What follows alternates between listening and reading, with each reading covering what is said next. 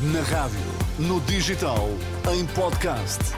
Música para sentir, informação para decidir.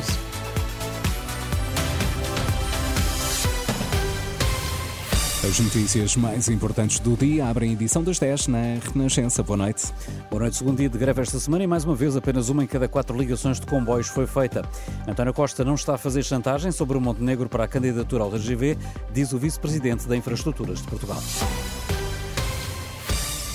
É preciso lançar já o concurso ou não conta para a candidatura aos fundos europeus? Quem o garante é o vice-presidente da Infraestruturas de Portugal sobre o debate da candidatura do projeto TGV aos fundos europeus ainda este mês de janeiro. Carlos Fernandes diz à Renascença que foi apenas isso que faltou na candidatura de 2022, que chumbou pelos motivos explicados. Portugal apresentou a sua candidatura, ela foi muitíssimo bem classificada em todos os critérios, exceto maturidade. Na maturidade tínhamos dois problemas. Um, ainda não tínhamos a declaração de impacto ambiental, que já temos, e dois, porque não tínhamos nenhum concurso lançado. Nesta, nesta candidatura que, que esperamos entregar, que é ao final de janeiro, temos o problema das declarações de impacto ambiental resolvidos, portanto já temos dia para os dois projetos, e temos o dinheiro eh, alocado às duas PPPs, sendo que uma delas esperamos lançá-la em janeiro para ter também esse nível de maturidade cumprido. Se o lançarmos depois, já não conta para a avaliação responsável da Infraestruturas de Portugal, ouvido pelo jornalista João Pedro Quezado, diz que o lançamento do concurso e a obtenção dos fundos é o que dá mais flexibilidade a qualquer que seja o futuro governo. António Costa tem pressionado o PSD a dar o aval para lançar o concurso do primeiro troço da linha da velocidade entre Porto e Lisboa. Luís Montenegro já terá, entretanto, demonstrado essa abertura.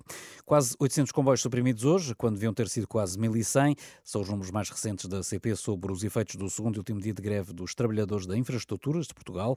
Realizaram-se apenas 307 ligações das que estavam das quase 1100 que estavam programadas. Só circularam os comboios previstos nos serviços mínimos, ou seja, cerca de um em cada quatro.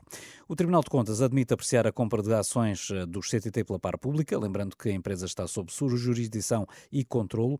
Numa resposta enviada à Lusa, o Tribunal de Contas diz que poderá em tempo oportuno vir a analisar o caso, até porque é o Tribunal colegialmente que cabe decidir sobre a matéria. O Jornal Económico avançou que o anterior governo, sem divulgar publicamente, instruiu a par pública a comprar ações dos CTT através de um despacho do Ministro das Finanças, João Leão. Ainda esta tarde, António Costa explicou que não tornou pública a intenção de comprar as ações para que estas não aumentassem de preço, mas já depois da compra nada foi anunciado. O Primeiro-Ministro diz que tudo foi feito às claras. No entanto, o facto das ações terem sido compradas em bolsa não torna o negócio só por si público, até porque as transações em bolsa são anónimas e há até fortes penalizações eh, para a quebra do sigilo, é o que explica João Queiroz, responsável da negociação no Banco Carroça existe dever de sigilo, é impossível uh, transmitir esta informação, porque existem fortes penalizações por, por, parte da regulação de mercados e bancária. Portanto, esta informação é anonimizada. Ela vai para o mercado e está no mercado também de forma anónima.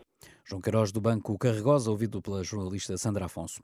O PAN defende a realização de uma comissão de inquérito à Global Média no arranque da próxima legislatura, garantia dada pela porta-voz do PAN Inês Souza Real, que, em declarações à Renascença, garante que depois de uma reunião com a Comissão de Trabalhadores da TSF, é com preocupação que olha para a situação. Neste momento, aquilo que nos parece é que, para além de existir uh, ao longo de todos estes anos aquilo que foi, de alguma forma, posto em causa em termos de património, uh, o espólio não ter sido preservado na venda, quer dos edifícios, uh, quer também do demais património histórico que este, todo este grupo tem, e que é um património não apenas do ponto de vista financeiro relevante, mas também do ponto de vista histórico, é com preocupação que olhamos para toda esta reta, esta reta que tem existido ao longo dos anos, e por isso mesmo achamos que numa próxima legislatura este escrutínio deve ser feito, Inês Sousa Real, em declarações ao jornalista Vasco Bertrand Franco, a porta-voz do PAN, acredita ainda que a nacionalização do grupo Global Média tem de ser uma hipótese a pôr em cima da mesa. Lá por fora, o grupo terrorista Estado Islâmico reivindicou a autoria do atentado ocorrido ontem no cemitério de Kerman, no Irão. As duas explosões provocaram cerca de 100 mortos e 170 feridos, quando correu uma cerimónia de homenagem da Qassem Soleimani, general morto em 2020 num ataque americano com drones.